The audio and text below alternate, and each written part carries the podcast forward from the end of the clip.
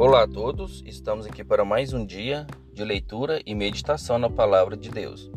Abra sua Bíblia no livro de João, capítulo 1, versículo 14, que diz assim: E o Verbo se fez carne e habitou entre nós, e vimos a sua glória, como a glória do unigênito do Pai, cheio de graça e de verdade.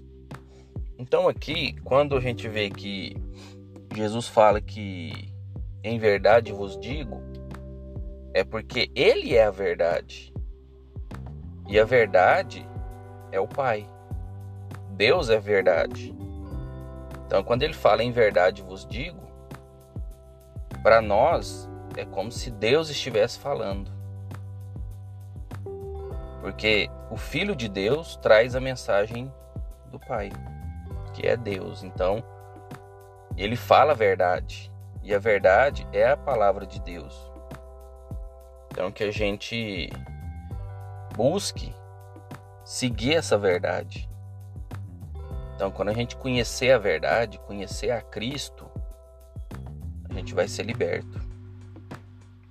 Porque a verdade, ela nos liberta.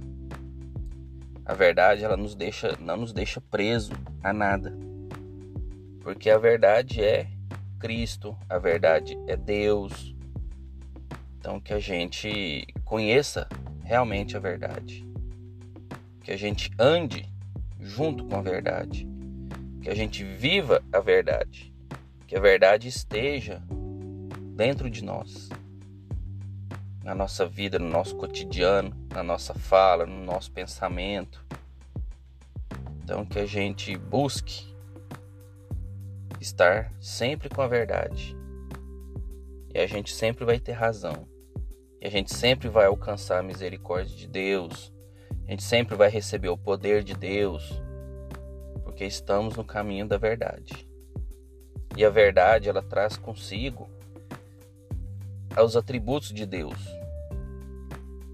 Então, que a gente quer entender, que a gente quer receber os atributos de Deus, basta que a gente caminhe junto com a verdade, que a gente siga as palavras de Cristo, siga o que nos foi deixado no Evangelho, tá bom?